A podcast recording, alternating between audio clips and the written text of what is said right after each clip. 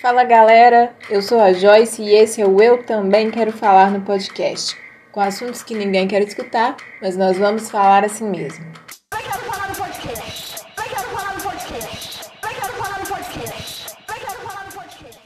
Bom, o Dia da Consciência Negra chegou e todo ano a gente ouve a mesma pergunta. Mas por que, que não existe Dia da Consciência Branca? Vamos nos livrar do racismo. Paramos de falar sobre isso. Meus amigos, dia 20 de novembro é resistência e estejam preparados para essa conversa. Assim como a fuga de milhares de escravizados africanos nos mais de 300 anos no processo de escravização, assim como a revolta dos malês, a revolta da chibata, bem como a capoeira, a feijoada, o samba, a umbanda e o candomblé e tantas outras manifestações culturais afro-brasileiras. Os ritmos da canção popular do Brasil veio importado de longe, das plagas ardentes da África, onde o sol queimou a pele dos homens até carbonizá-la em negro.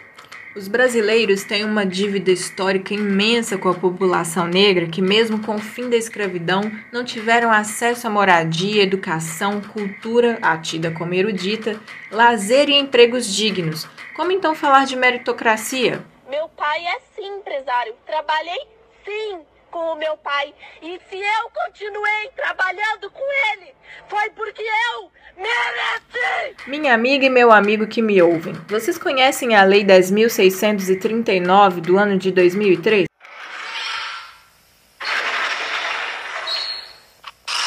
Senta que lá vem a história.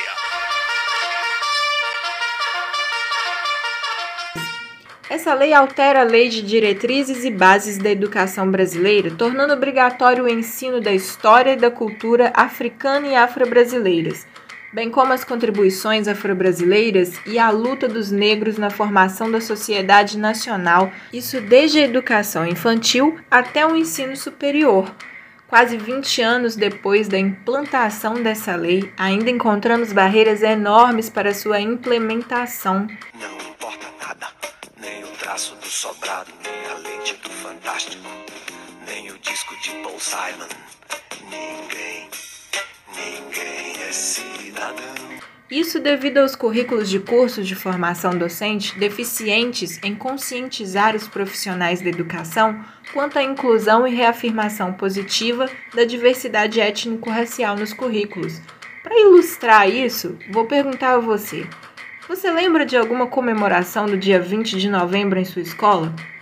Ou melhor, você lembra como a sua professora ou professor de história abordava a história da África? Você estudou sobre a história da África? África, África, África, África, África. E as contribuições culturais e luta dos povos pretos e pretas no Brasil?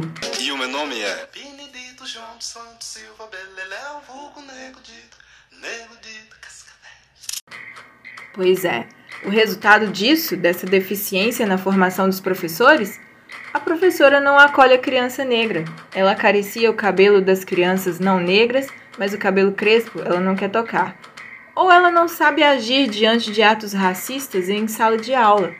Ou também a falta de representatividade positiva da população negra em materiais didáticos e atividades pedagógicas. Esses são poucos exemplos, eu poderia ficar a tarde inteira citando vários. Bom, o impacto dessa deficiência é o sentimento de não lugar, é a ausência de sentimento de pertença e sentimento de inferioridade nas pessoas negras. Você que é negro, você que é negra está me ouvindo, você já sabe bem o que é isso. Agora você que não é preto nem preta, já pensou em como é não querer ser você porque ser você é vergonhoso? Racistas otários, os em paz. Racistas otários, os em paz. Racistas otários, os em paz. Bom, galera, eu vou ficando por aqui e não perca o próximo podcast em que a Nayana vai mandar a letra e falar sobre o processo de branqueamento e apagamento de pretos e pretas que contribuíram e muito na nossa sociedade. Antes de me despedir, eu espero que tenha ficado muito escuro, mas bem escuro, que o que a gente quer com o Dia da Consciência Negra é viver sempre na onda black, ter orgulho de ser black, curtir o amor de outro black, saber que a cor branca, brother, é a cor da bandeira da paz, da pureza E esses são os pontos de partida para toda coisa boa, brother.